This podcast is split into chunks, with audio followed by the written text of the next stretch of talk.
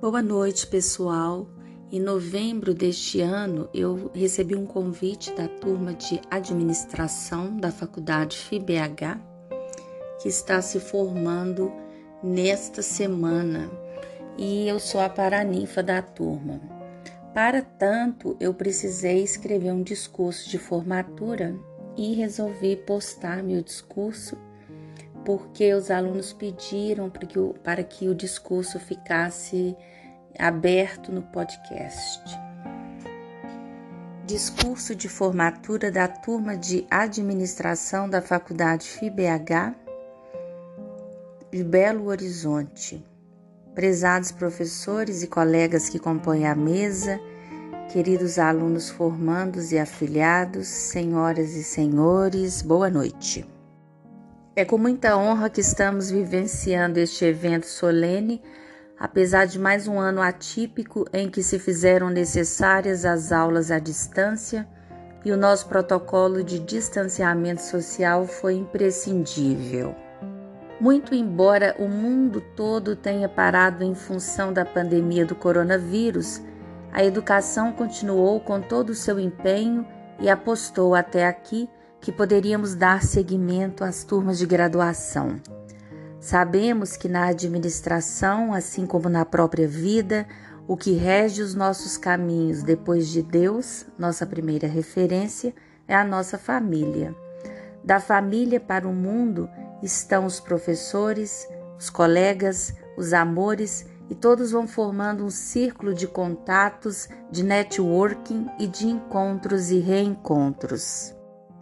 Assim, a chegada até o momento solene da formatura é também um momento de reflexão. Chegar vai ser sempre o resultado de um trabalho, de um esforço, de muitas horas de dedicação e de muitas noites mal dormidas também. Não saímos ilesos do aprendizado e da convivência.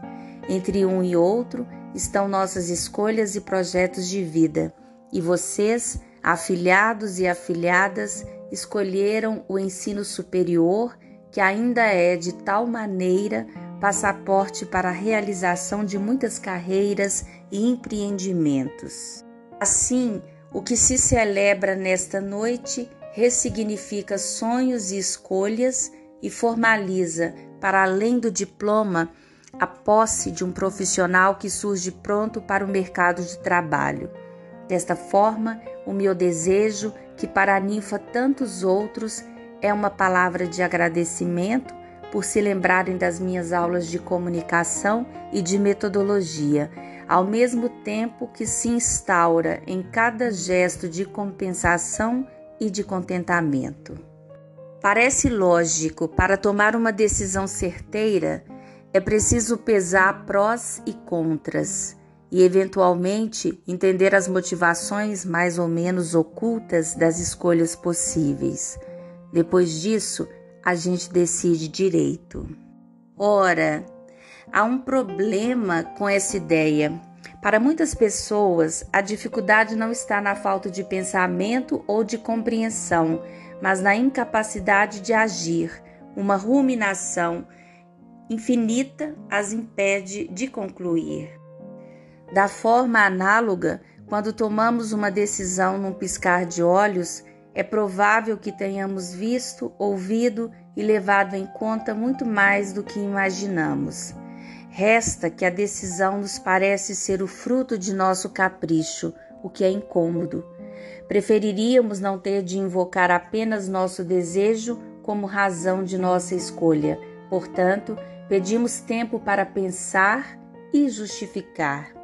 O difícil é que, frequentemente, quem quer encontrar argumentos que autorizem todas as suas escolhas transforma a vida numa série de extenuantes reflexões preliminares. Resumo e parodiando Hamlet, o tempo para pensar nos torna às vezes um pouco covardes.